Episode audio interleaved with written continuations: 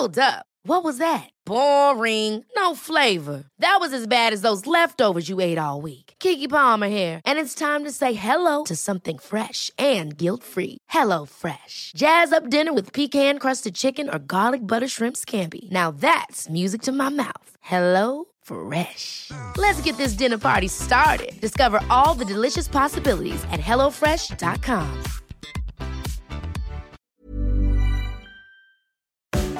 Retterview Gedanken und Spaß aus dem Pflasterlaster. mit Sprechwunsch und Sammy Split. Folge 46 und wir hoffen, dass euch die letzte Folge mit äh, Herr Dr. Neudeck schon gefallen hat, denn wir haben in der nächsten, das können wir schon mal verraten, schon einen Gast. Aber bevor wir damit anfangen, möchten wir euch ein bisschen auf diese Folge vorbereiten. Luis sagt euch auch warum. Wir haben schon wieder einen Gast tatsächlich und mal wieder einen Doktor.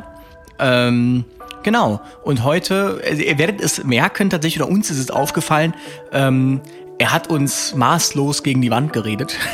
also ähm, das werdet ihr merken und wir dachten uns, okay, wir können euch das nicht einfach so nächste Woche ausspielen, sondern wir müssen euch so ein bisschen darauf vorbereiten, auf dieses sehr komplexe Thema ECMO, extrakorporale Membranoxygenierung. Darum sollte es heute gehen. Und ganz kurz nur vorweg, wir switchen das heute mal so ein bisschen. Wir fangen heute an ähm, mit dem Thema und am Ende erzählen wir so, was es sonst noch so zu erzählen gibt. Ihr könnt uns ja mal sagen, wie ihr das findet. Jetzt geht's jedenfalls los mit extrakorporaler Membranoxygenierung. Ein Thema, das wir seit Wochen vor uns hergeschoben haben. Und direkt mal zum Einstieg, Christian, was ist denn eigentlich jetzt extrakorporale Membranoxygenierung? Das klingt so richtig toll, ne? Also wenn du sowas sagst, auch im Rettungswagen oder sonst irgendwo vor deinen Freunden, dann bist du auf jeden Fall Mode und jeder wird dir erstmal zuhören, weil er nichts verstanden hat. Aber generell kann man es einfach so verstehen, wie eine Lunge außerhalb deines Körpers, also eine Lungenunterstützung, die außerhalb des Körpers da ist, wenn nämlich die Atemfunktionsleistung der Lunge nicht mehr so richtig funktioniert oder gar nicht mehr vorhanden ist. Dann kommt so eine ECMO zum Einsatz. Und ähm, ja, die hat's auf jeden Fall in sich, denn so ein Ding anzuschließen, das ist nicht mal einfach so gemacht von jedem Arzt, aber das verraten wir dann erst nächste Folge, wie das Ganze funktioniert. Wir wollen euch heute so ein bisschen in die Techniken einweisen, wie so eine ECMO funktioniert, was es da so gibt und vor allen Dingen, welche Fachbegriffe ihr euch schon mal merken müsst, bevor ihr die nächste Folge hört. Genau, ich musste nämlich tatsächlich auch während der Folge ähm, ab und zu mal nachfragen oder nochmal in meinem Büchlein nachschlagen. Also, also es ist wirklich eine Folge, da kann ich euch jetzt schon sagen, wenn ihr Notfallsanitäter oder so seid, könnt ihr euch ohne Probleme anhören. Ich würde sogar fast als Assistenzarzt kann man sich das sogar anhören. Also der Oberarzt, der hat da ähm, echt gut was abgelassen. Aber genau, ECMO extrakorporal, also extra außerhalb, korporal außerhalb des Körpers, Membranoxygenierung, wird die Membran mit Sauerstoff angereichert. Ähm, das ist ein Verfahren der sogenannten thermischen Verfahrenstechnik, ähm, weil einphasig homogene Gemische in der Zusammensetzung geändert werden. Im Gegenzug dazu gibt's eben auch, dass man zum Beispiel Blutzellen von Plasma trennt. Ähm, das kennt man vielleicht von der Plasmaspende. Dann haben wir eine Zusammensetzungsänderung eines mehrphasig dispersen Gemisches und das ist dann die mechanische Fahr Verfahrenstechnik. Also einfach nur so ein bisschen Klugscheißerwissen. Man unterscheidet so bei der, bei der ECMO zwischen Hardware und Software. Also es gibt die Hardware, das sind die Aggregate, die Schlauchpumpe, die Ventile, die Wärmetauscher, die Sensoren.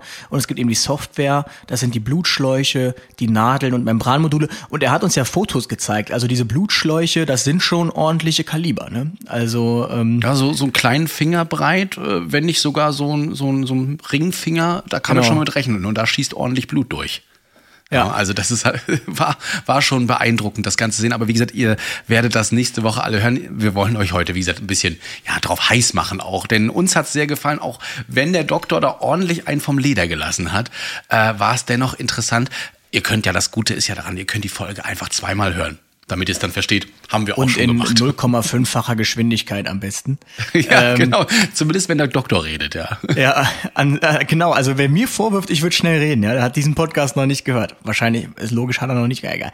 Ähm, jedenfalls, aber was ist das Grundprinzip dieser dieser extrakorporalen Membranoxygenierung? Es steckt ja dieses Begriff drin, Membran und ähm, Membran. Das klingt jetzt vielleicht so ähm, so technisch. Also man kennt Membran ja vielleicht irgendwie aus der Technik. Oder die Biologieunterricht vielleicht auch. Genau, oder eben im Körper gibt es eben auch Membranen, beziehungsweise die Basalmembranen, da kommen wir gleich noch darauf zu sprechen. Und ähm, eine Membran jetzt, die so in der Industrie gefertigt wird, die hat die Form eines Röhrchens und das sind äh, ganz viele Hohlfasern, die zusammengesetzt sind zu einem Bündel. Und das ist im Prinzip eine Membran. Man unterscheidet dann so zwei verschiedene Seiten. Es gibt einmal die Filtratseite und einmal die Feed-Seite. Der Feed ist das, was anströmt und das Filtrat ist das, was ich extrahiert habe. Das klingt jetzt formal erstmal sehr einfach. Man muss sich halt überlegen, dass es im Körper oder auch im Blut oder je nachdem, was man für Stoffe eben hat oder Flüssigkeiten, dass es da ähm, Stoffe gibt, die sehr, sehr klein sind. Also man ähm, spricht im Zusammenhang mit so einer ähm, Membran von einer Rejek, Rejek, Reje, Reje, einer Rejektions, äh, einer Rejektionsrate beziehungsweise dem Rejektionsfaktor. Ähm, denn auch Ultra-Hochfiltrationsmembranen filtern nicht alles raus, was ich jetzt im Blut ähm, beispielsweise habe. Also zum Beispiel auch Thema Niere. Ähm, da kommen ja bei, bei der Dialyse kommen ja auch Ultrafiltrationsmembranen zum Einsatz. Und ähm, da gibt es so schöne Grafiken, da kann man sich eben anschauen, okay, was passt hier durch? Die haben so 200 bis 200 Nanometer Porengröße, so eine Ultrafiltrationsmembran und die filtert eben mal so gerade das, was nicht rein soll, nämlich das äh, Human Serum Albumin und so Vitamine etc., die sind so klein, die lässt es durch. Aber das sind eben so Sachen, auf die muss man achten. Also das ist nicht so einfach, dass man sagt, okay, ich baue mir jetzt ja einfach ähm, irgendeine Membran und dann kommt nur dieser eine Stoff durch und der Rest ist größer, der klebt dann davor. So leicht ist das ein, leider nicht. Also auch ähm, bei dieser Reaktion spricht man auch nur von 90 Prozent wird rückgehalten von der Größe X. Ähm, denn wer das kennt, alles strebt in der Natur ja nach einem Ausgleich. Und gerade wenn so Stoffe und so weiter, wenn sich da Konzentrationsgefälle bilden, weil gefiltert wird, dann entsteht ein extremer Gradient also ein extremes Gefälle und dadurch steigt eigentlich der Wille der Natur, jetzt das wieder auszugleichen. Und das sind so Dinge, ähm, die bei so einer Membrantechnik oder der, der Membrantechnik eben entgegenstehen. Jetzt hat aber der ähm, Doc, ist mir aufgefallen, immer sehr viel gesprochen von, ähm, von, von venösen venovenösen ECMO und der arteriovenösen ECTO, also der VV und der AV ECMO. Christian, und ja, ich, ich wollte eigentlich, eigentlich wollte ich das nochmal kurz vereinfachen für all die, die jetzt ja, hier ein bisschen gestutzt haben beim Gradienten. Es ist eigentlich wie ein kompliziertes Sieb. Und, beziehungsweise stellt es euch vor wie ein Zuckerglas. Ja, ja, genau. Ihr schmeißt Zucker in so ein Teeglas rein und es versucht sich das Ganze irgendwie auszugleichen. Das wäre jetzt so die Diffusion, die beispielsweise stattfindet in der Lunge. Ja, ähm, da strebt natürlich auch das äh, ganze Wasser dazu, irgendwann eine gleichmäßige Konzentration auf beiden Seiten zu haben. Nur, dass wir hier eben jetzt nicht nur Zucker, sondern Salz haben, also CO2 oder O2 und die sich versuchen auszugleichen, auszutauschen, wie auch immer. Nur das alles noch viel komplizierter, aber das kann der Louis immer besser erklären. Nee, aber stimmt, wenn man jetzt chemielehrermäßig unterwegs wäre, dann würde man euch das jetzt so erklären, dass ihr euch ein Sieb nehmt, dann Würfel Zucker reintut und das eben in heißes Wasser. Oder das ist ja dasselbe Prinzip wie beim Teebeutel. Was passiert? Hm es äh, geht eben durch dieses Sieb, weil die Poren des Siebes größer sind als der Stoff, der hindurchgeht. Und im Blut müsst ihr euch vorstellen, sind aber so viele verschiedene Stoffe, dass das gar nicht so, äh, oder auch im Urin, ähm, gar nicht so leicht immer abzutrennen ist. Also man kann nicht sagen, ich möchte nur diesen einen bestimmten Stoff mit einer Membran filtern, sondern ähm, ah, bevor wir da was in der Erklärung mit der Diffusion vergessen, vielleicht hier noch zu sagen, natürlich, äh, warum warmes Wasser, die äh, Moleküle bewegen sich ja auch und je wärmer die sind, je mehr Energie zugeführt wird, desto mehr bewegt sich das Ganze und neigt zu einem Konzentrationsausgleich. Nur, dass man das mal kurz gesagt hat, ja. Ähm, dann kommt noch die Membran dazu. Also vor allem, man könnte den natürlich extrahieren, aber da ist dann Membran das Falsche, weil eine Membran, wie gesagt, ähm, der ist das jetzt egal, ob das Vitamin B da durchkommt oder das PEC 500, ähm, die 1500, die interessiert einfach nur, ist es groß genug oder ist es klein, zu klein, Punkt. Und genau. ähm, das war eigentlich das, das Gleiche, ist mir gerade aufgefallen. Zu, ist es groß genug oder zu klein? Ist es, es klein genug und kommt durch oder ist es zu groß und kommt eben nicht durch. Darum geht's im Prinzip. Wobei, wie gesagt, es auch Stoffe gibt, die zwar von der, die sind so im Grenzbereich der Größe und wenn eben der, das Konzentrationsgefälle zu stark wird, dann schlüpfen die eben doch durch. Es ist eine Wissenschaft für sich. Dann gibt es ja verschiedene Verfahrensweisen bei der ECMO. Du hast es ja gerade schon kurz angesprochen, bevor ich dich unterbrochen habe. Die sogenannte venovenöse oder die arteriovenöse ECMO. Ja, ähm, das sind zwei Verfahren, die tatsächlich äh, bei verschiedenen ähm, Ausgangspunkten angewendet wird. Wir gehen mal zur venovenösen. Venovenös heißt ähm, von einer Vene in die andere quasi. Ne? Da geht's rein. Die benutzt man tatsächlich, wenn das Herz noch gute Pumpleistung besitzt. Ja, wenn das Herz noch gut arbeiten kann, äh, und zwei Kreisläufe, nämlich den Lungenkreislauf und den Herzkreislauf noch gut bedienen kann. Das heißt, da geht man in die Vena femoralis, also die Vene an der Ober, am Oberschenkel äh, und äh, schiebt dort eben den ersten Schlauch rein, wo man dann das Blut abnimmt und das raus ähm, wird quasi, ja, würde ich mal das so jetzt extrahiert wird. Ähm, Dort wird es dann eben in Oxygenator gejagt und äh, der tauscht dann eben Sauerstoff gegen CO2 aus und ähm, sendet dieses oxygenierte Blut dann über die Vena jugularis, das ist übrigens die Hals, also am Hals eine, eine große Vene, ähm, da wird das Ganze wieder eingeleitet. Ja, die Anwendung, also wie gesagt, findet aber nur statt und äh, vor allen Dingen in diese Jugularis eben nur, weil das Herz noch so gut pumpen kann. Im Gegensatz dazu gibt's ja diese arteriovenöse ECMO, da umgeht man den Herzkreislauf tatsächlich. Das heißt also, man nimmt den Herzen die Pumpleistung über die Lunge ab und sorgt nur noch dafür, dass ähm, quasi der Blutstrom dann auch äh, in eine Arterie eingeführt wird. Das heißt, man nimmt wieder aus der Femoralis erstmal das Blut raus. Die Femoralis ist übrigens eine schöne, schöne große Vene äh, da tasten wir ähm, an der Arterie femoralis, da tasten wir auf jeden Fall auch gerne mal den Puls bei Menschen, die unter Schock stehen, beziehungsweise sehr zentralisiert sind, aber die Vene hat damit jetzt erstmal nichts zu tun mit dem Puls. Ähm, dann nimmt man das Blut ab, macht genau das gleiche wie vorhin auch bei der VV-ECMO. Äh, man oxygeniert das Ganze und gibt es das Blut aber über die großen ähm, Arterien zurück oder in die Arterien zumindest zurück, nämlich in die Arteria subclavia. Ähm, das ist äh, die, die unter dem Schlüsselbein ist und in den Körper quasi führt und auch in die Arteria carotis interna. Das ist so die Halsschlagader, eine der Halsschlagadern, die ins Gehirn führen, weil da ist es ja wichtig, da brauchen wir Sauerstoff und ähm, man nimmt dem Herzen die Pumpleistung eben ab, das Ganze dann noch rein. Das heißt, man schiebt das schon mit einem ordentlichen Druck hin nach, damit das auch wirklich in jede kleine Kapillare kommt und das ist so der Unterschied. Es gibt tatsächlich noch eine dritte Variante Variante, ähm, die man äh, tatsächlich auch im Rettungsdienst machen könnte, wenn man die Gerätschaften dafür hat. Ist das die ECLS? Ja, Oder, genau. Ja. ja. genau. Also die, die hat aber, äh, glaube ich, sogar erklärt, ne? So eine Pumpenlöse. Ach so, da könnte man ja noch mal darüber, dann äh, wollen wir gar nicht so viel, aber da geht das Ganze ohne eine Pumpe. Also rein äh, durch die durch die Schlagkraft des Herzens. Der Doc erzählt euch darüber wahrscheinlich nächste Folge dann mehr. Äh, deswegen wollen wir darauf heute mal nicht so eingehen, denn ein bisschen Spannung muss ja auch bleiben. Was man noch sagen kann, tatsächlich, das wusste ich auch nicht, aber VV-ECMO ist jetzt vom, ähm, vom Grad an oder von der Masse an Fachabteilungen, die beteiligt sind, ähm, ein bisschen unter der ähm, AV arteriovenösen ECMO. Das werdet ihr auch hören. Also zum Beispiel der Doc, der nächste Woche da ist, der ähm, hat im Hause nur VV-ECMOs. Denn wenn es eben um diese AV-ECMOs geht, arteriovenös, und da man ja den Herzkreislauf umgeht, weil das Herz keine Pumpleistung mehr erzielt, heißt natürlich, dass da entsprechend auch die Kardiologie etc. beteiligt werden muss. Das heißt, das sind eigentlich Verfahren, die man jetzt nur an großen Unikliniken findet, wohingegen eben, wenn es nur darum geht, zum Beispiel im Zuge von Corona oder einer schweren Lungenerkrankung und schweren Lungenentzündung diese Lunge zu umgehen, als Ultima Ratio, dann ähm, ist eben diese venovenöse ECMO ausreichend. Aber warum führt man das Blut eigentlich außerhalb des Körpers? Ähm, das ist tatsächlich ein ganz interessanter Fact, sagen wir mal. Also ähm, ich weiß nicht, wer es wusste, aber wir haben ja einmal den, den Herzkreislauf und den Lungenkreislauf. Also das sind zwei verschiedene Kreisläufe. Man muss auch einmal so ein bisschen umdenken, denn ähm, Normalerweise führen ja Arterien das sauerstoffreiche Blut.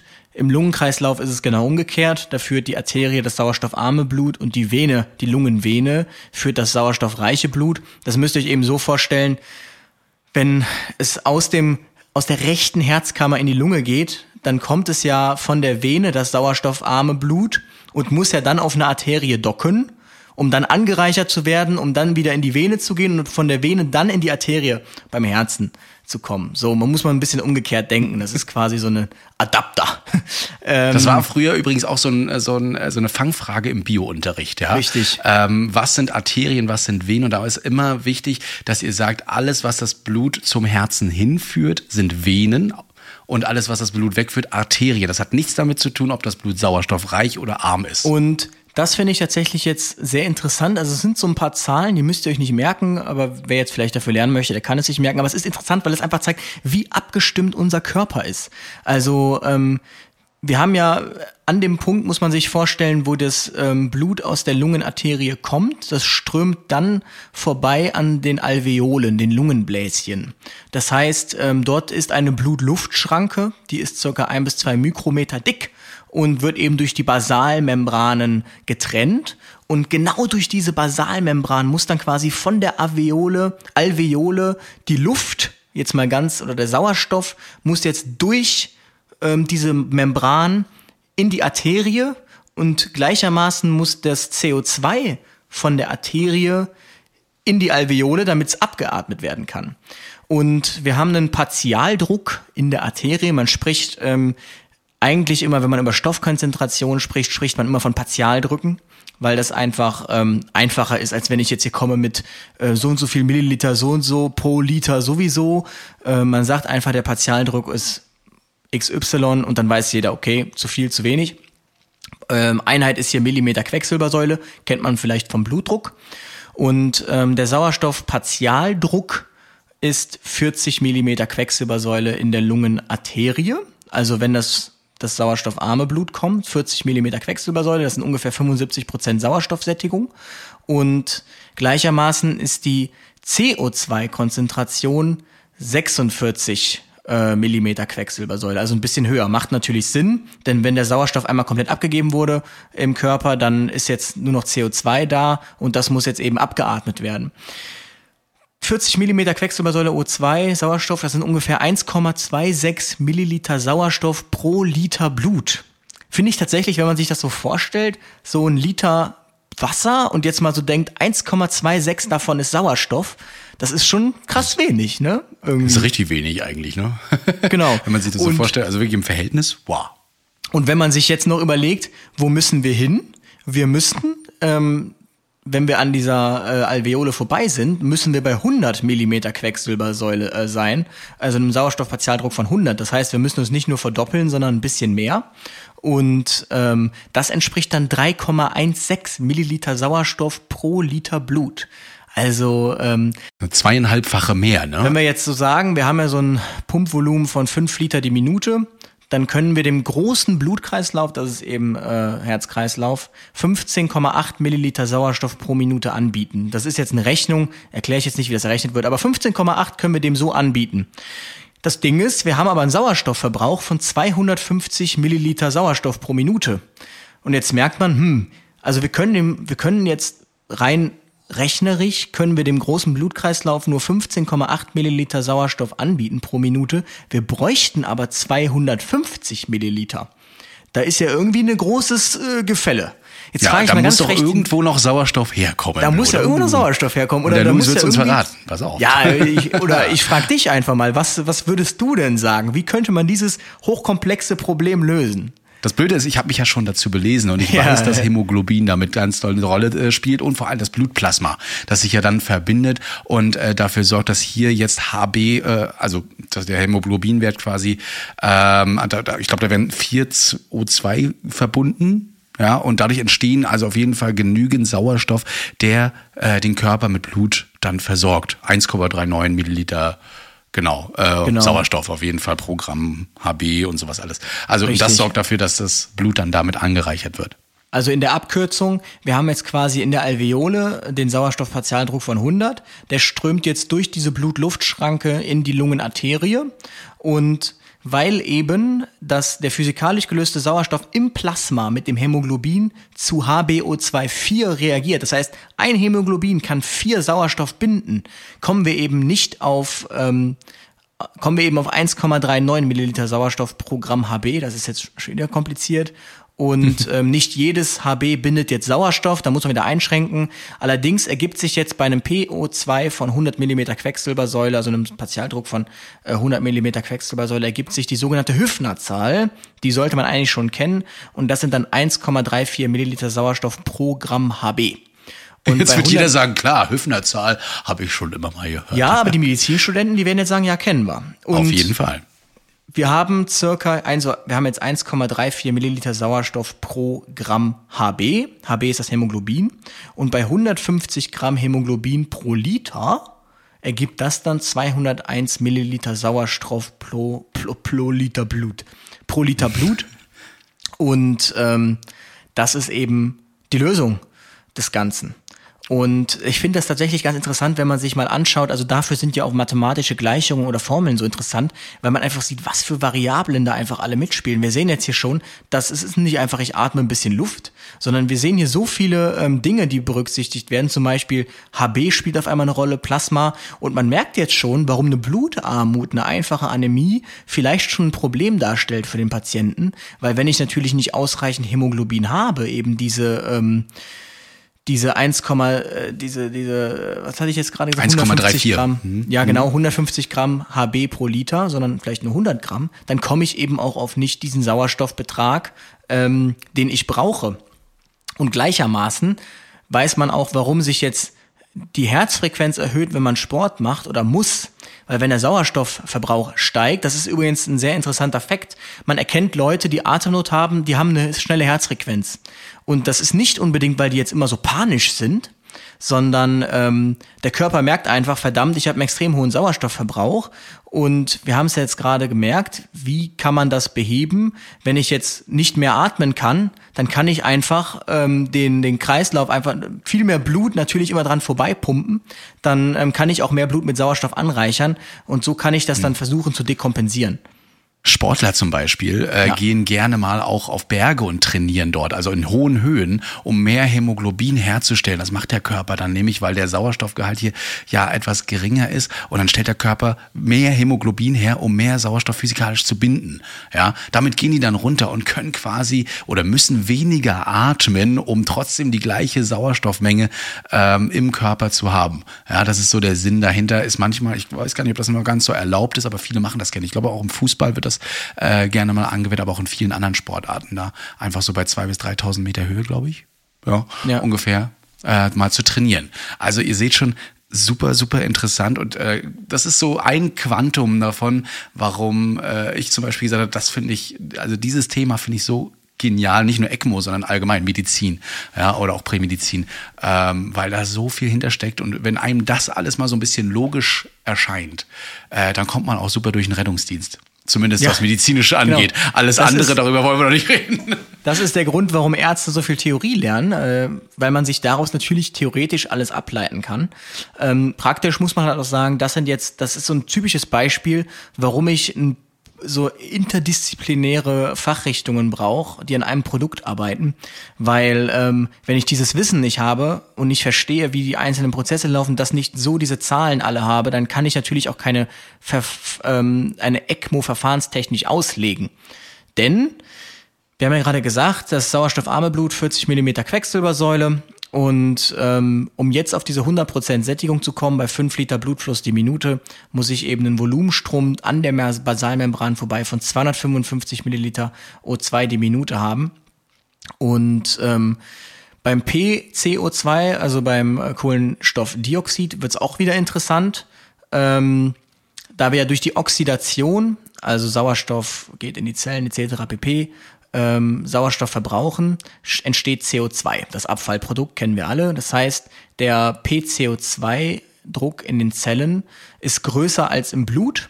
Und dadurch kommt es zu einer Diffusion. Also die Zellen verbrauchen den Sauerstoff, dadurch steigt CO2 als Abfallprodukt und jetzt haben wir das Konzentrationsgefälle und aus den Zellen diffundiert jetzt dieses CO2 ins Blut und dadurch steigt natürlich der venöse CO2-Druck im großen Blutkreislauf auf diese 46 Millimeter Quecksilbersäule.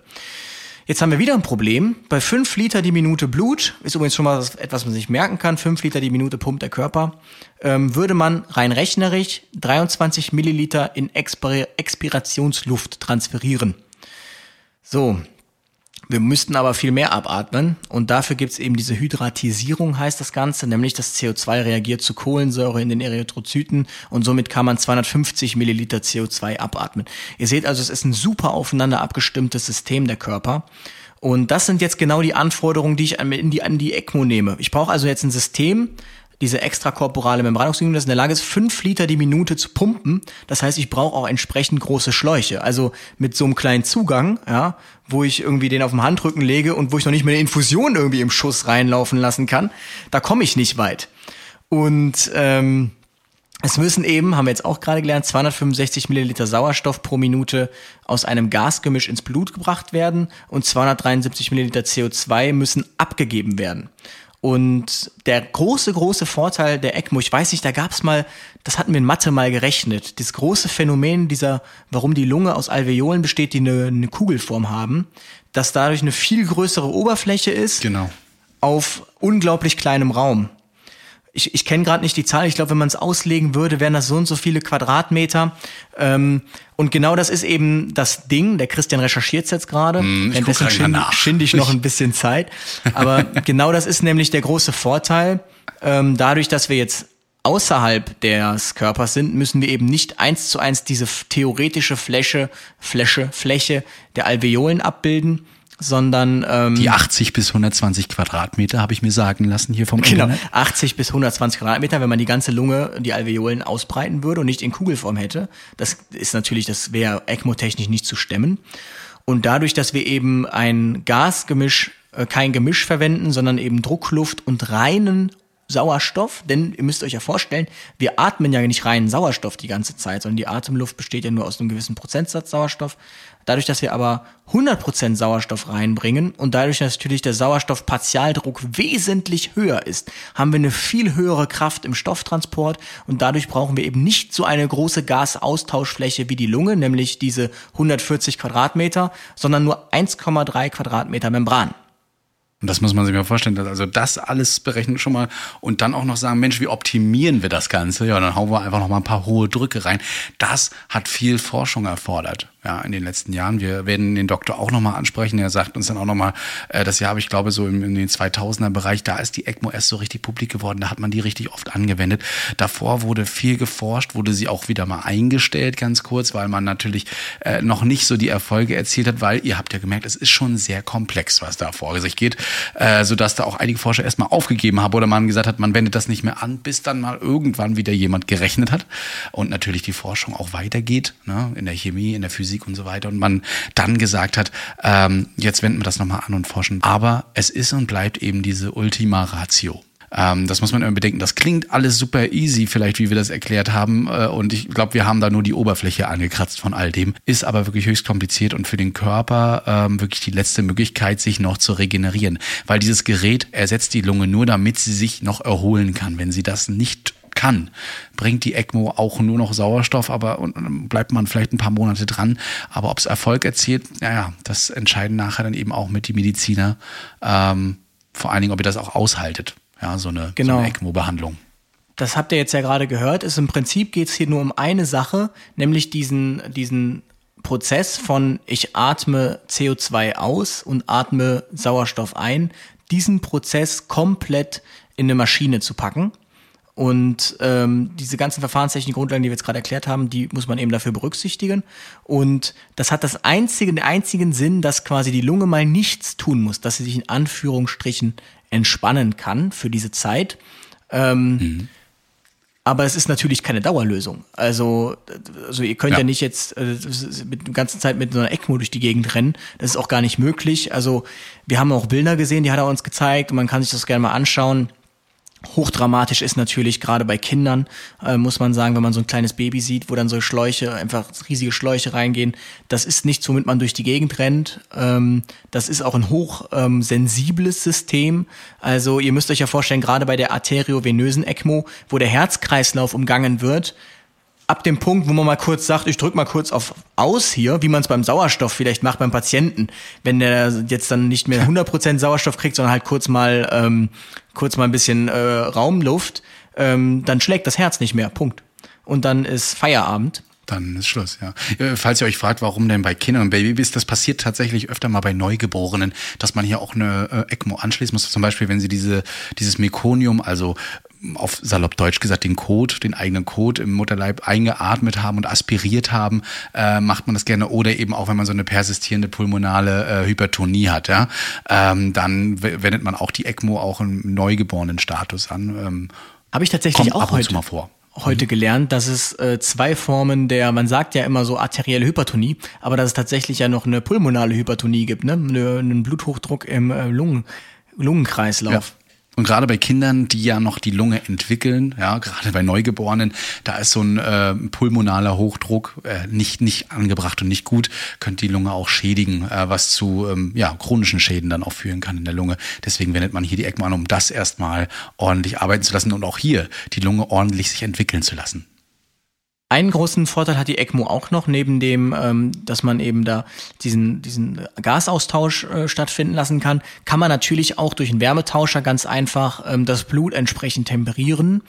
Und deshalb ist es ähm, ganz gerne verwendet, das sagt er auch, ich tease das schon mal an, bei Unfällen, wo man vielleicht extrem unterkühlt ist, hat ECMO eine super Prognose in die ECMO-Therapie, weil man eben ganz langsam ähm, den Patienten aufsättigen kann und entsprechend mhm. auch mit äh, aufwärmen kann.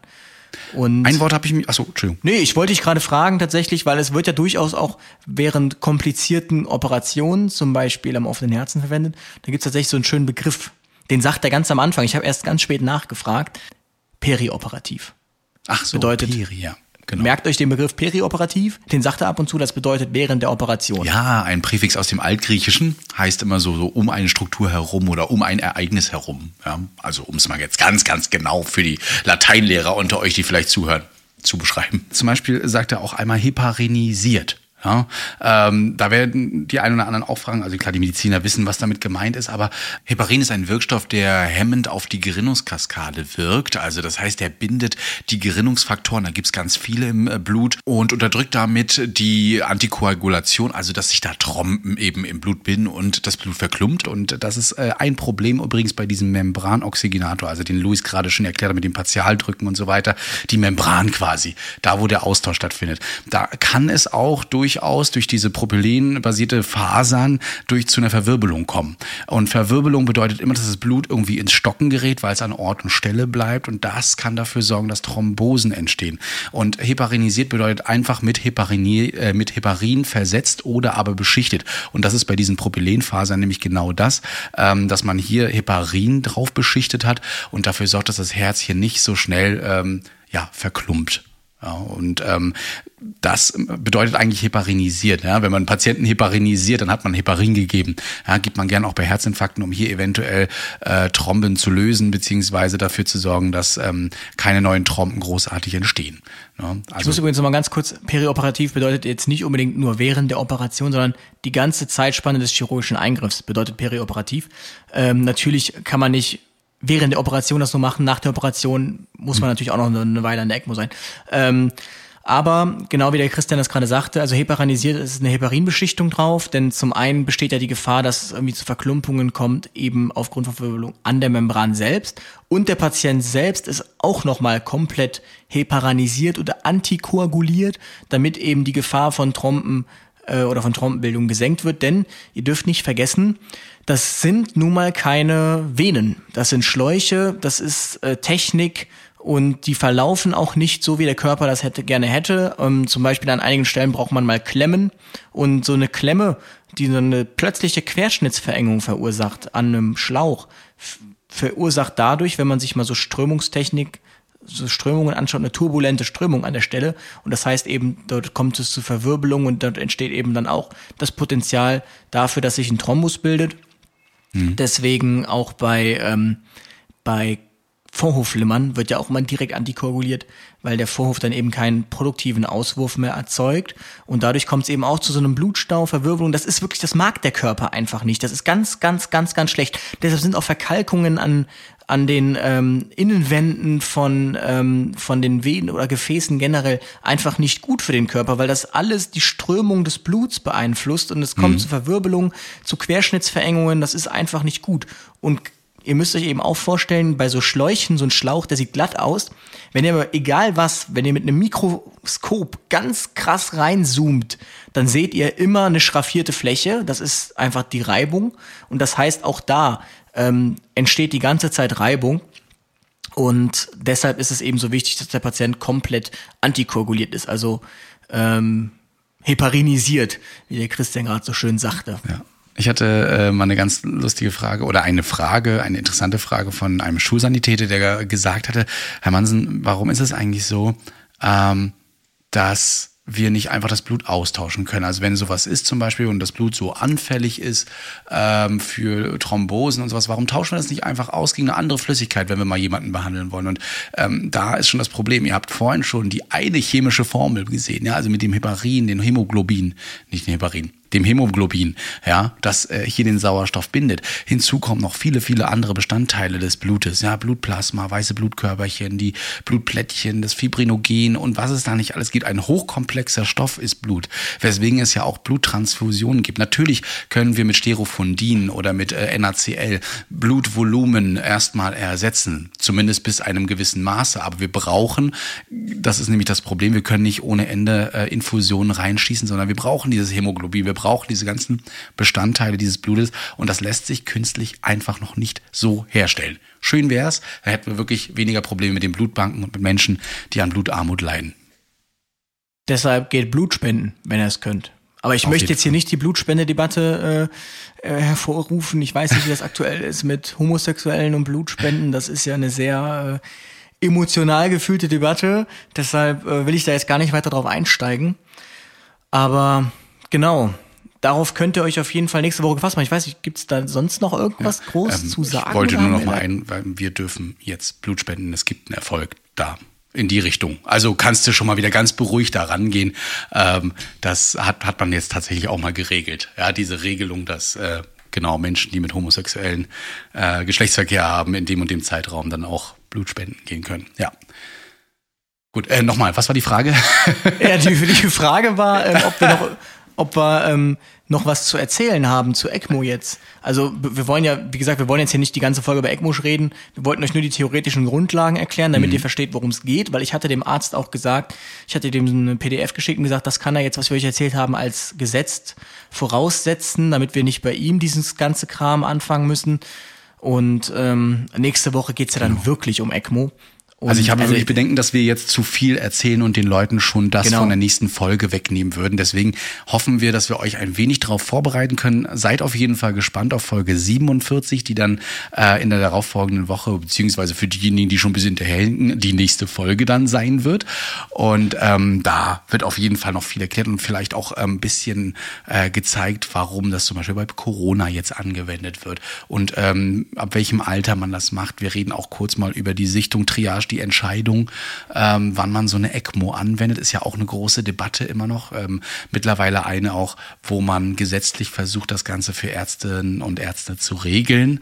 Äh, Und also was ich auch super krass fand, sorry, dass ich ins Wort falle, auch super alles krass gut. fand, den Personalansatz, der hinter einer ECMO steht. Und damit man, dann versteht man vielleicht, was das bedeutet für ein Krankenhaus, jetzt einfach mal eine ECMO-Therapie zu machen, in Anführungsstrichen. Ähm, das ist nämlich unfassbar personalintensiv. Und ähm, ja, da könnt ihr euch echt, echt äh, drauf freuen. Aber wie gesagt, ich saß da erstmal die ersten zehn Minuten und ähm, habe kurz mal meine F Qualifikation, äh, ich habe mich tatsächlich gefragt, ob ich je was mit Medizin zu tun hatte. Also der hat ja so losgelegt. So, damit ihr noch ein bisschen Luft habt zum Verschnaufen von all dem, was ihr jetzt gerade gehört habt, geht's jetzt kurz mal in eine Werbung und gleich weiter.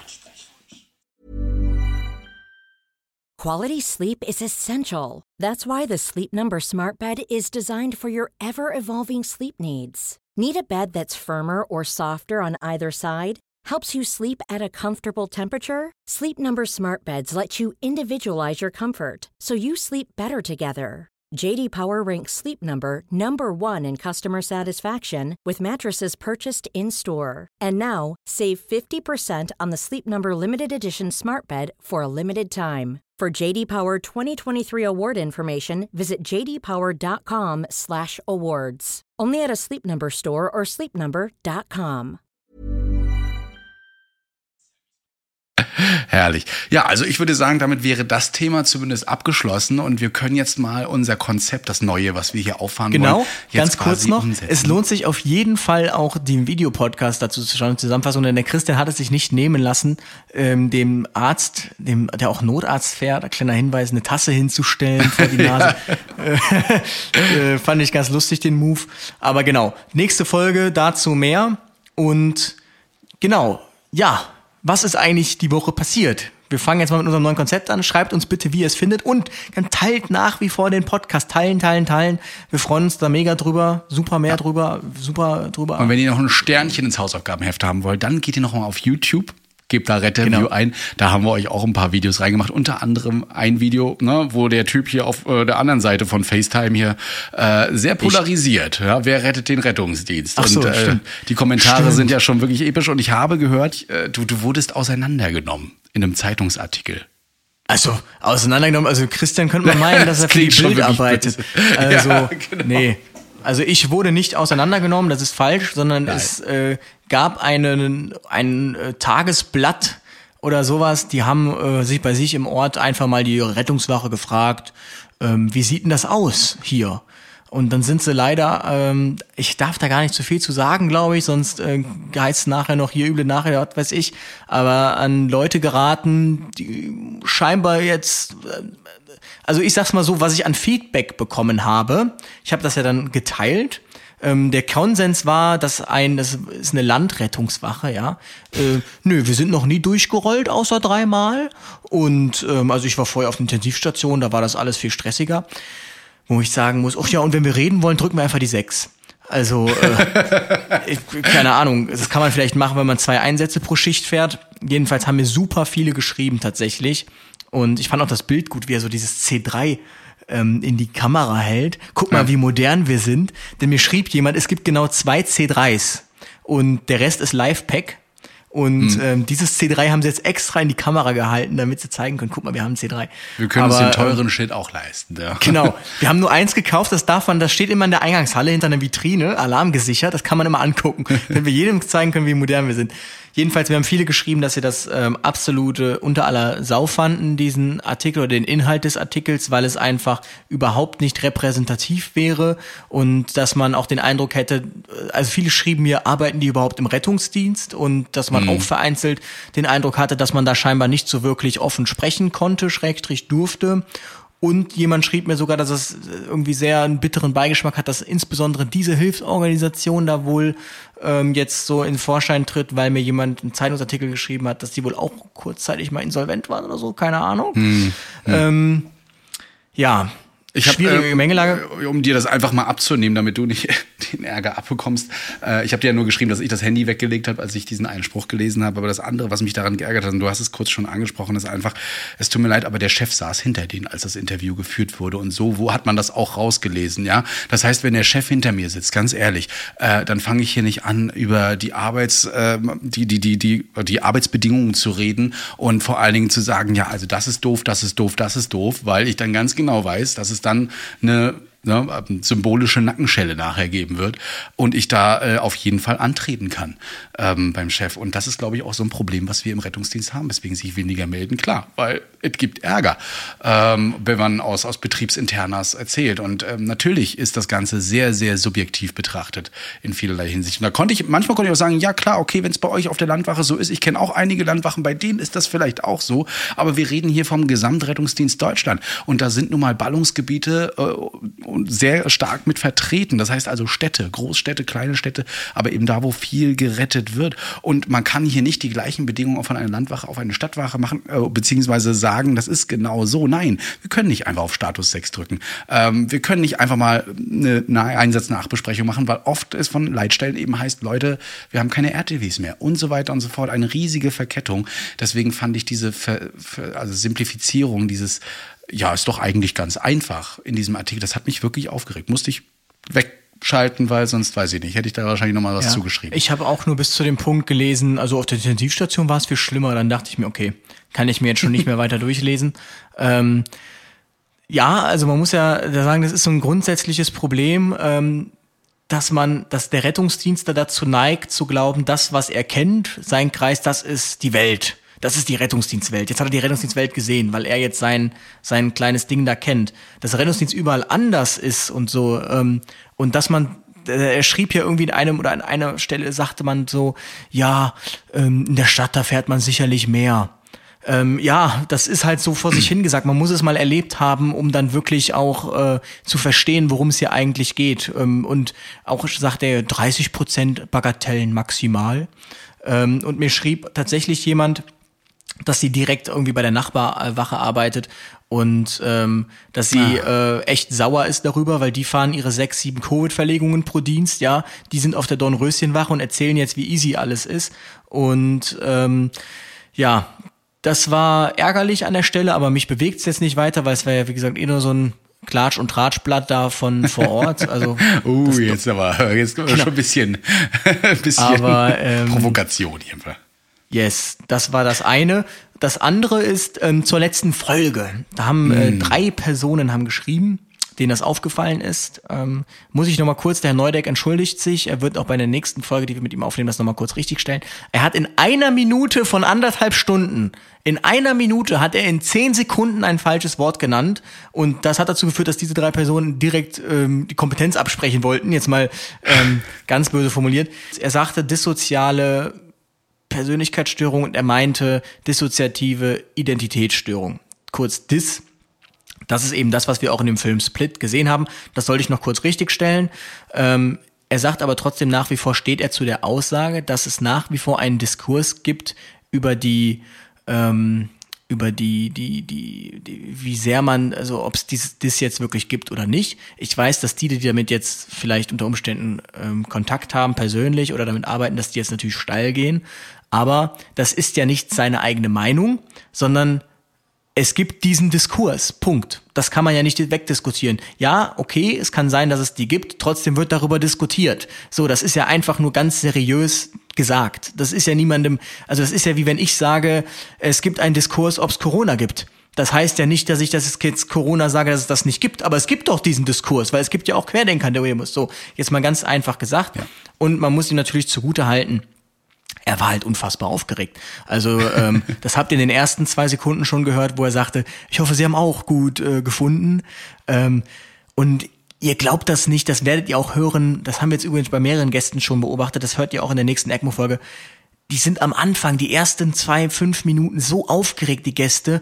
Ähm, die reden irgendwie und wissen noch gar nicht, und das findet sich dann erst so im Verlauf des Podcasts ein bisschen. Das heißt, das dürft ihr den Leuten nicht übel nehmen, vor allem weil die das nicht gewohnt sind, in ein Mikrofon zu sprechen. Also ihr braucht nicht denken, auch jetzt beim Christian und mir, ihr habt das vielleicht auch jetzt am Anfang gehört, das war jetzt nicht so, ähm, wir haben das Konzept neu gemacht und es war jetzt, fand ich, nicht so fluffig wie sonst, sondern es wirkte am Anfang noch so ein bisschen, ähm, ja, also wir wollen euch heute die ECMO näher bringen, äh, so ein bisschen steif. Also wirklich vergesst nicht, in dem Mikrofon zu quatschen und zu wissen, das wird aufgenommen und sich auf zehn Dinge gleichzeitig zu konzentrieren, nämlich das jetzt für Laien zu erklären, das richtig zu erklären, das ist echt schwierig. Und wenn man dann an einer Stelle mal kurz was falsch sagt, dann nehmt den Leuten das nicht übel. Und das sollte ich quasi noch dazu sagen. Die einzige Yes. Aufregung, die bei mir immer bleibt, ist beim Schnitt.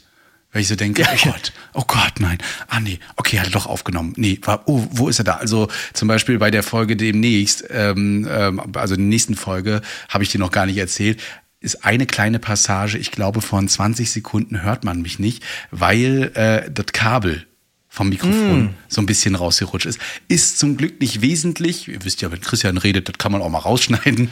Mache ich beim Louis übrigens auch ab und zu mal. Äh, Aber das ist, nein, es äh, stört wirklich nicht äh, im, im Ablauf. Aber sowas ist dann immer sehr aufregend. Ah, wird das alles was? Ähm, nimmt das, ist das interessant für euch? Und bisher scheint es ja, Ja. mal was zu machen, weil ihr hört uns ja wirklich so genau zu, dass ihr euch sogar über eine Minute in, in so einer anderthalbstündigen Sitzung quasi aufregt. Aber das ist auch richtig so. Ist auch gut, dass wir so einen Diskurs haben, dass wir so euch aufmerksame Leute da draußen haben, die sowas hören. Vielleicht wäre uns das nie aufgefallen. Genau. Und es ist, wie gesagt, wichtig, dass es diesen Diskurs natürlich gibt, dass wir den führen. Die Rose, die uns geschrieben hatte, ich hatte ihr geantwortet, ähm, Hallo Rose, äh, erstmal liebe Grüße an Leonardo und zu deiner äh, Sache, bla bla bla bla. Dann schrieb sie mir jetzt irgendwie zwei Tage später, ähm, dass sie es ja super toll fände, dass wir geantwortet hätten und dass sie jetzt erstmal noch checken musste, was ich eigentlich meinte mit Leonardo. Aber dass Ja, ich- noch mal dass ich Titanic gucken, ja. Titanic meinte, genau, das hat sie dann Ja. verstanden tatsächlich. Wir haben, ähm, achso, Entschuldigung, bist du? Nee, ich sag nur mal, ähm, damit du mir sonst Ähm, Wort ah, damit ich kannst. weiß, okay, genau. Äh, und wir haben noch eine andere User-Anfrage. Ihr habt ja gemerkt, unser Anrufbeantworter hat so ein bisschen rumgesponnen. Ich habe ihn wieder reaktiviert, endlich. Hab mich immer gewundert, warum wir nichts mehr bekommen. Äh, und das hat tatsächlich jemand genutzt. Und ich bin der Meinung, hört mal ganz kurz rein, der arbeitet, glaube ich, in der Straßenmeisterei. Du kannst ja auch noch mal deinen Tipp abgeben. Ja, servus, hier ist der Niklas aus Nürnberg. Ähm, erstmal cooler Podcast. Und ich habe folgende Frage an euch. Da ich ähm, beruflich viel auf Autobahnen unterwegs bin und zu Unfällen hinzukomme und öfters dadurch Kontakt mit verschiedenen Polizei, Feuerwehr und Rettungsdiensteinheiten habe, wollte ich euch mal fragen, beziehungsweise oder habt ihr schon mal äh, Zusammentreffen mit Ersthelfern gehabt, die Sanitäter, Rettungsassistenten, Feuerwehrmann, Notarzt, keine Ahnung was waren. Wie ihr damit umgeht, wenn die euch einen Patienten übergeben oder was ihr davon erwartet, also nach Schema ABCDEF ähm, oder einfach nur, ja, das ist der, der hat das und ihr wollt da weiter nichts wissen oder ähm, wie, also wie geht ihr damit um? Ja, würde mich mal interessieren, weil ich habe da schon die lustigsten Erfahrungen gemacht tatsächlich. Hatte ich tatsächlich auch den Eindruck. Ich habe es mir angehört ähm, und leider war die, äh, also. hat er so viel geredet, dass die Dingens nicht mehr drauf war, die, äh, die, die Telefonnummer. Aber ähm, im Prinzip, es ist, ist halt, man muss wissen, der Rettungsdienst weiß prinzipiell immer erstmal alles besser.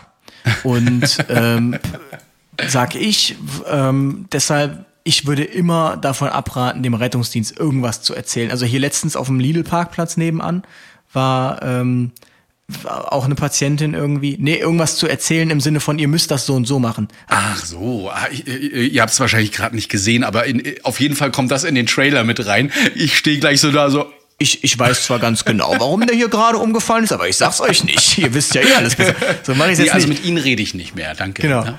Nee, ich sag dann immer, ich versuche das, also jetzt letztens war ja wieder die Situation, dann kam dann RTW und ich sagte nur ganz kurz, ja, die Patientin äh, hat jetzt hier kurz gekrampft, ob das jetzt, ich habe den Eindruck, das ist Psychogen, mehr kann ich euch auch nicht sagen, ich bin wieder weg, ciao. Aber ich fange jetzt nicht an mit, also A, Atemwege frei, ähm, HWS immobilisiert, B, beidseits auskultatorisch, äh, ja, Genau, also ihr merkt ja auch, wie die Kollegen ankommen. Ich hatte tatsächlich schon den einen oder anderen, der mal entweder aus der Medizin ist. Meistens so meine Erfahrung sagen die gar nicht, dass sie aus dem Bereich kommen. Man merkt es nur, wie sie mit einem nachher reden. Ja, dass sie dann sagen, Mensch, also auskultatorisch, äh, beziehungsweise ne, Atemwege sind frei, äh, Patientin war kurzzeitig bewusstlos für zwei Minuten, ist aber sofort wieder rankommen, wahrscheinlich ein Prägesynkop oder sowas. Also manchmal kommen solche Übergaben und das nehmen wir natürlich auch mit und ernst. Also wenn es mal zu dem Fall kommt, dass ihr uns so eine Übergabe macht und äh, die adäquat ist, dann ist man natürlich dankbar über jede Information. Das muss man sagen, das sagen wir in der ersten Hilfe auch. Versucht versucht so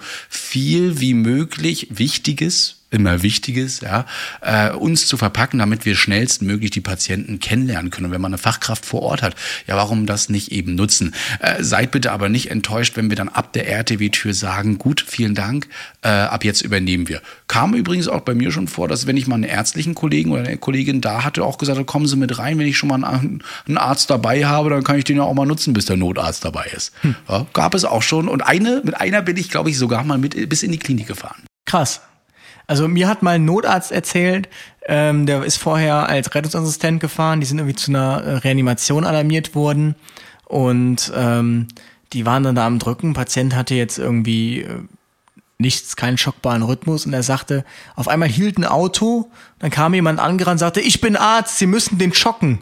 Schockte den einmal, ist gegangen und der Patient war wieder da. Also, äh, ganz merkwürdige Sache, aber ja, also ich habe da ja mal einen TikTok drüber gemacht. Es ist halt, finde ich, man, es muss der Situation schon angepasst sein. Mhm. Also jetzt irgendwie, wie ich es erlebt habe, bei einer stinknormalen Alkoholintoxikation, schrägstrich hilflosen Person mit ABCDE und äh, was weiß ich anzufangen, finde ich, hat mehr was von übrigens, ich weiß auch was, als ähm, von einer wirklich seriösen Übergabe. Also ja. Immer angepasst an das Thema. Also wer, wer auch, in ne? der Rettung oder im Sanitätsdienst arbeitet und wie zum Beispiel Alkohol oder sowas schon mal durchexerziert hat in einem, mit einem Einsatz, der weiß auf jeden Fall, was wir hören wollen und dass äh, man bei gewissen Sachen eventuell auch mal, naja, ne, das Ganze runter reduziert. Wie, aha, er hat Alkohol getrunken, wie viel war er bewusstlos, hat er, hat er sich übergeben.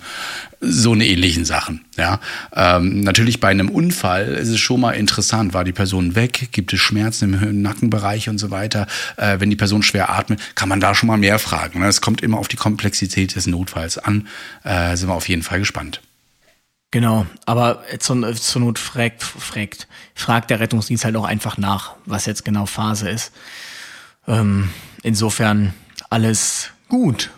Ach so, ja, wir, wir können schon mal, ihr habt es wahrscheinlich mitbekommen, unser Logo hat sich geändert. Wir haben das ganz heimlich mal eingeführt. Ja, zumindest auf der letzten Folge mit Dr. Neudeck, da haben wir das neue Logo ja schon mal vorgestellt. Stimmt. Ja, mit dem Mikrofon und so weiter. Und ich kann vermelden, bei allen Nachrichten, die ich bekommen habe, ich bin mal auf deine Reaktionen gespannt von den UserInnen, äh, gab es bisher nur Positives. Eine hat gesagt, sie wird den Rettungswagen schon sehr vermissen im Logo. Könnt ihr jetzt ja. mal ja selber sagen, was ihr dazu sagt, ob ihr den Rettungswagen vermisst oder nicht. Ich schaue jetzt hier mal schnell in meine E-Mails? ich äh, finde auf jeden Fall, das Logo hat irgendwie so ein bisschen, es, es sagt jetzt, es ist ein Podcast, äh, es geht um Medizin, wir haben dann Stethoskop, wir haben da alles Mögliche drinne und äh, drunter übrigens habt ihr auch gemerkt, dass sich ähm, unser Spruch verändert hat, ja, unser Leitsatz Gedanken, Wissen und Spaß im Rettungsdienst. Ja, also wir äh, machen uns nicht nur Gedanken über all das, was wir so im Rettungsdienst erleben, sondern wir versuchen euch wie heute ja auch ein bisschen Wissen zu vermitteln und das äh, haben wir also quasi etwas komplexer gestaltet. Hast du eigentlich gesehen, dass wir uns für den deutschen Podcastpreis bewerben können? Also ich habe hier gerade mal so meine Mails durchgeschaut und habe jetzt mal spontan drüber gestolpert. Oh, die sind drüber gestolpert oder wir? Nee, wir. Also oh. ich bin drüber gestolpert, dass es die Aufforderung gab, dass man sich dafür bewerben kann. Oh, okay. Da bewirbt man sich hier selbst einfach. Ich dachte, man nominiert einfach immer nur. Nee, leider ist das äh, nicht so einfach. Ja. Ihr könnt äh, uns jetzt nominieren. nee, also kann man nicht. Ich glaube, wir müssen uns da konkret selbst bewerben. Also Krass, hier steht, okay. hm. alle Shows, die zwischen dem 1.1. und 31.12. mindestens eine Folge im Dachraum veröffentlicht haben und hm. auf Deutsch sind, können durch jeden am Podcast Beteiligten eingereicht werden. Am Podcast Beteiligten. Also es muss einer von uns beiden machen. Ah, okay, ja. ja. Ah, okay. Aber es gibt auch nur sieben Kategorien und dann Publikumsvoting. Also. Soll ich das jetzt mit eigentlich in den Podcast reinnehmen, wie wir darüber reden, oder? Nein, ist so authentisch, oder? okay, gut, dann haben wir das geklärt. Ja, also wenn ihr Lust, ach nee, ihr, ihr, könnt uns nicht bewerben, aber ihr könnt uns natürlich immer weiter supporten. Ansonsten ja. ist sonst noch irgendwas, ich hatte den Talk mit der Bundesverbraucherhilfe und Notruf Frankfurt. Hm. Ähm, bezüglich Wer rettet den Rettungsdienst. Daraufhin bekam ich eine äh, E-Mail vom SMK Verlag, Herr Teichmann, wer ist eigentlich äh, die Bundesverbraucherhilfe? Und äh, ich musste mich wirklich zusammenreißen, der eine oder andere hat es gesehen, nicht die ganze Zeit äh, zu lachen, weil da die Kommentare, die da teilweise eingetrudelt sind, also ich konnte nicht mehr wirklich. Also erstmal fing ja der eine an, von Sanitäranlagen zu sprechen. Ähm, ich weiß nicht, hörst du hier gerade das Auto, das hier gerade ein bisschen eskaliert? Ich, ich ich verstehe nicht, was hier immer los ist. Es, scheinbar wird hier immer ein Auto nach dem anderen geklaut. Bei uns geht gerade die Welt unter, denn wir haben hier Orkanwarnung. Okay. Das heißt, hier draußen weht das Pavillon auf meiner Terrasse schon ganz schön doll. Äh, 140 km/h sollen erreicht werden. Krass, oder? Also da bin ich auf jeden Fall gespannt und hoffe, dass äh, die Kolleginnen und Kollegen da gut durchkommen, gerade von der Feuerwehr, ähm, die da bestimmt einiges zu tun haben. Bäume, aber auch anderes, ne? Gerüste sichern und sowas. Ähm, das ist dann doch schon ein gefährliches Pflaster. Gerade so ein Orkan. Äh, da sagen auch wir wir Norddeutschen, ja, da kann was abgehen. Ich habe ja gehört, ihr seid nicht der echte Norden, aber ähm, aber um das mit dem Thema Bundesverbraucherhilfe abzuschließen, genau, wir haben also das eine oder andere fragte jetzt, ja, das war jetzt jetzt ja irgendwie nicht so viel ist dabei rumgekommen. Also die Gespräche, die hauptsächlichen haben ja natürlich schon im Hintergrund stattgefunden. Das war jetzt einfach nur so, damit die halt auch so ein bisschen ähm, Reichweite generieren oder eben zeigen können, dass sie sich bemühen. Aber wie gesagt, hauptsächlich wurde ja alles schon im Hintergrund da besprochen und aufgeschrieben.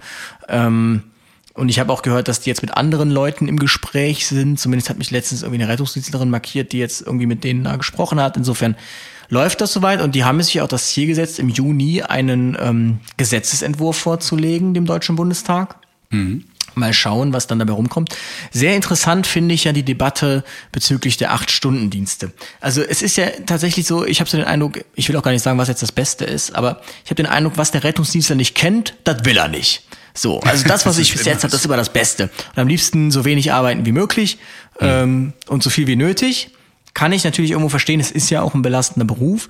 Trotzdem ja. würde ich jetzt mal diese ganz frische These aufwerfen, dass wenn ich viermal zwölf mal Stunden auf einer Wache bin oder wenn ich fünfmal acht Stunden auf der Wache bin, dass die Belastung für den Körper doch im zweiteren Fall geringer ist. Natürlich bin ich einen Tag mehr da, aber ich bin halt nur acht Stunden da. Ich kann um 15 Uhr noch irgendwie habe ich den halben Tag und ähm, ich verstehe die Diskussion nicht so ganz. Der Spätdienst müssen wir nicht drüber diskutieren.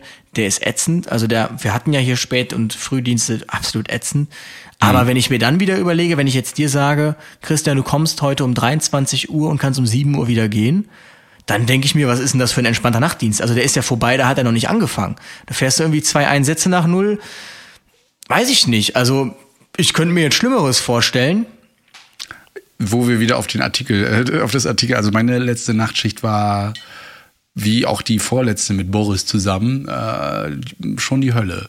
Ab zwei genau, Uhr aber nur noch durchgefahren. Wäre es dir da nicht lieber gewesen, dann erst um 23 Uhr zu kommen?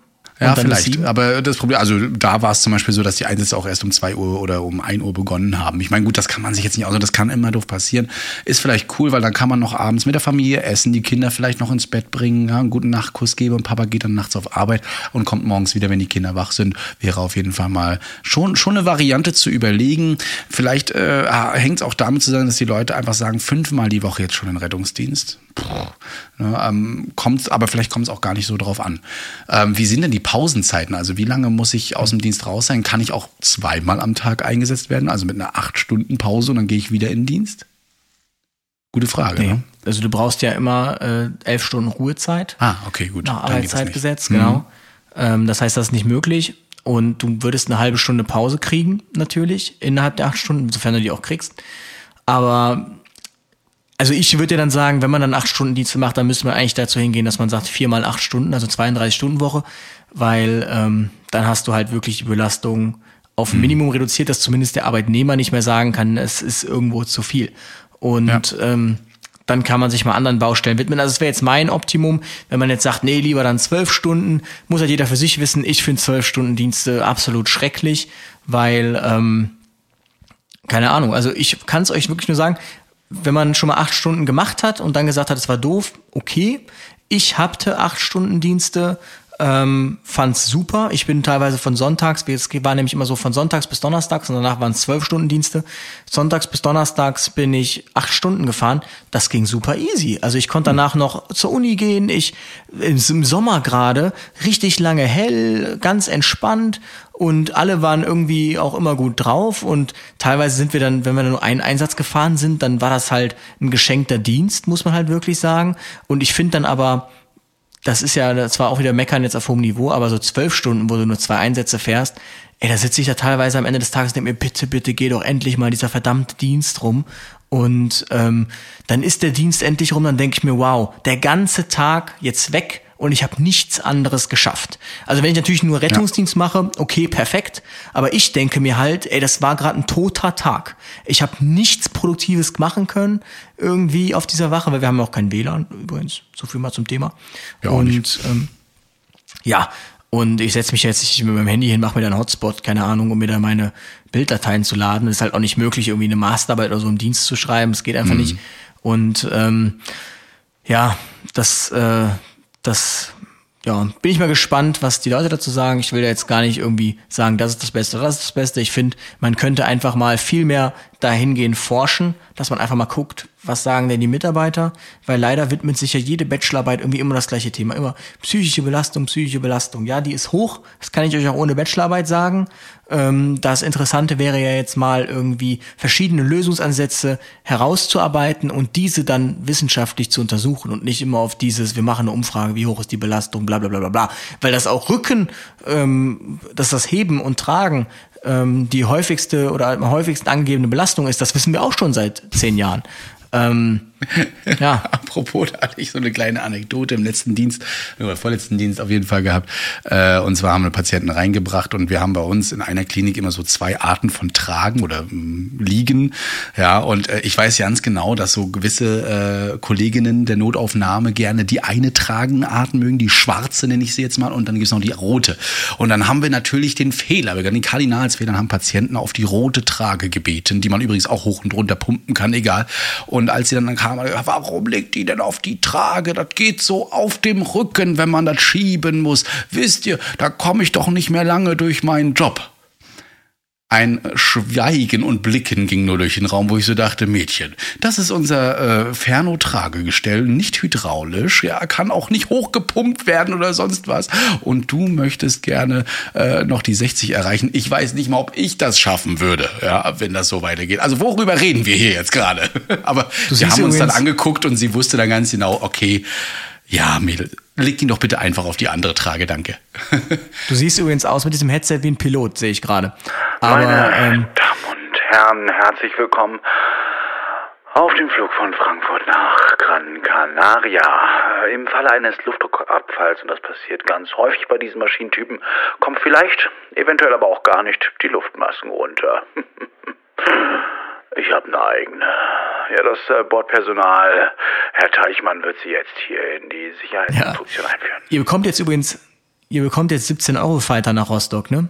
Ähm, ja, wurden jetzt verlegt, weil der Flugplatz wohl nach Rostock Lage wurden verlegt. Jetzt die Eurofighter, weil der restauriert wird. Genau, und dachte ich mir, könnte ja mal mit denen üben. Extraktion. Ja klar, wir haben, wir haben noch zwei äh, schon hier. Einer funktionierte, glaube ich, noch. Nee, wir haben zwei hier, aber ein paar können wir mehr gebrauchen. Die rauschen ja hier auch immer über Rostock drum. Ja. Jedenfalls das Thema Tragen. Da habe ich mich auch letztens darüber nochmal nachgedacht. Ähm, es wird ja immer so getan, als wären wir faul oder so, wenn wir sagen würden, ob der Patient nicht laufen kann. Die sagen ja immer die Leute wie selbstverständlich, ja, der muss getragen werden. Nee, nee, da geht nix. Ähm, hm. Ich finde es hm. aber durchaus legitim, alle Möglichkeiten zu erschöpfen, um zu gucken, ob der Patient nicht trotzdem auf die einfachste Art runter kann. Denn ganz ehrlich, das ist mein Rücken. Punkt. Und da nützt es auch nichts. Da, es gibt keine Entschuldigung dafür. Diese Belastung, die wird nicht wegmassiert. Ähm, ich habe nicht irgendwie zwei Wirbelsäulen. Ich habe nicht irgendwelche krassen Extraansprüche, irgendwelche krassen Ausgleichsmöglichkeiten. Ich bin nicht irgendein Übermensch. Das ist verdammt nochmal mein Rücken.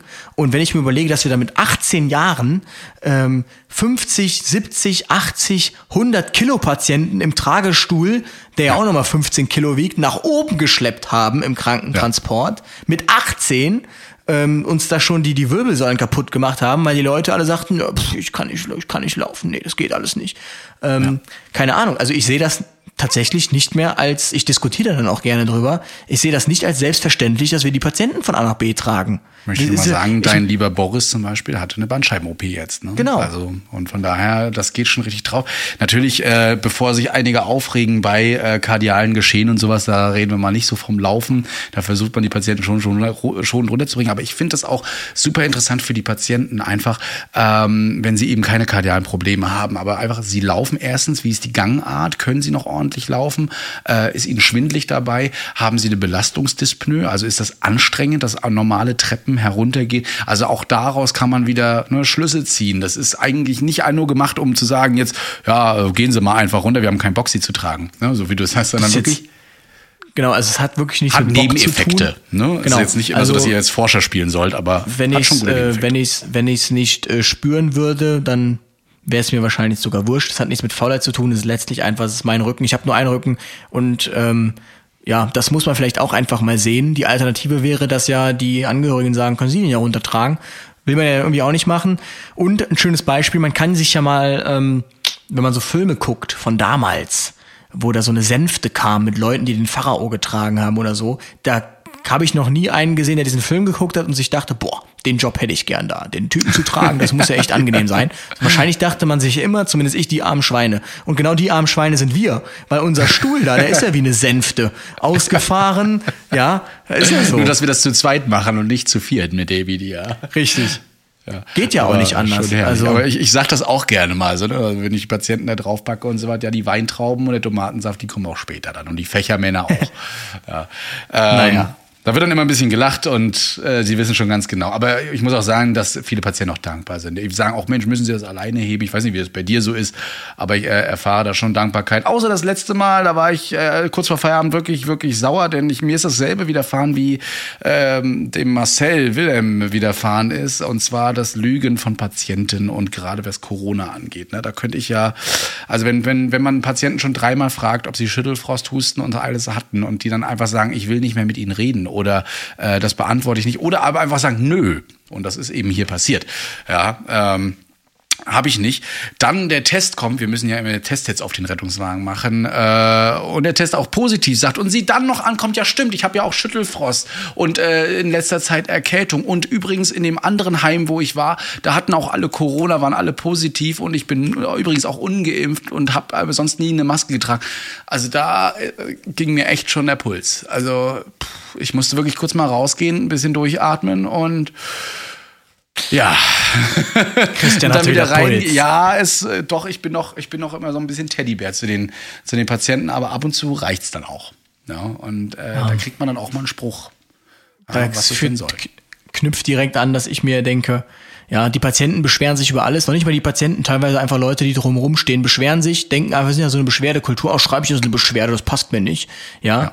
Aber da würden wir uns auch mal gerne beschweren, aber da können wir uns ja bei niemandem beschweren. Ähm, könnten eine Anzeige schreiben, dann heißt es ja, ist ihnen kein Schaden draus entstanden, haben wir mit dem Dr. Dr. Carsten Fehn drüber gesprochen und ähm, insofern, äh, ja, ja, so sind sie, die Leute. Ja, so sind sie. Und du hörst Wir schon jetzt- die Musik im Hintergrund. Das heißt, wir müssen so langsam zum Schluss kommen. Okay, ich erzähle Oh. aber noch ganz kurz eine Geschichte. Wir Ja, hatten bitte. jetzt eine, wirklich 18.58 Uhr wurden wir alarmiert zu einer Verlegung. Äh, mit Alarm sind wir ins Krankenhaus gefahren, in die Kinderklinik und 18.50 halbe Stunde vor Feierabend, weil dort ein Vater mit seinem zehnjährigen Sohn aufgekreuzt ist. Der Sohn ist irgendwie beim Fußball hingefallen, hatte jetzt ein bisschen Rippenschmerzen, aber nicht gebrochen oder sonst irgendwas, ja. Und dann sagte das Krankenhaus, ja, dann müssen sie einmal mit dem Taxi in die Kinderklinik fahren. Sagte, das sieht er jetzt nicht ein. Und dann sind wir mitten im Rettungswagen, diese zwei laufenden Leute, die nichts hatten, außer der eine kleine Sohn eine Rippenprellung, sind wir dann ins Kinderkrankenhaus, haben wir die verlegt. Ich dachte, ich werde nicht mehr. Das hat ja nichts mehr mit Rettungsdienst zu tun. Ja, leider ist es an der Tagesordnung. Ja. Wird Zeit, dass sich was tut. Sagt uns auf jeden Fall, wie ihr das jetzt fandet. Dieses neue Konzept, das uns auch so ein bisschen vor Herausforderungen gestellt hat. Ähm, dass wir direkt mit dem Thema angefangen haben, dass ihr direkt noch Informationen hattet. Teilt den Podcast gerne. Und yes, wir hören uns nächste Woche, würde ich sagen. Nächste Woche und da wird's wirklich spannend. Schaut auf jeden Fall nochmal rein und auf YouTube und ihr wisst ja, Anrufbeantworter 038187398112. Auch da könnt ihr uns antworten, genauso wie ihm schon gesagt, auf äh, info.retterview.de oder eben auf unseren Instagram-Account. Und wir versuchen das Ganze wieder zusammenzupacken. Ja, Yes. Sind wir gespannt, ob wir das hinbekommen. Bis nächste Woche, bleibt gesund und äh, tschüss. Ciao, ciao! Retterview Gedanken und Spaß aus dem Pflasterlaster. mit Sprechwunsch und Sammy Splint.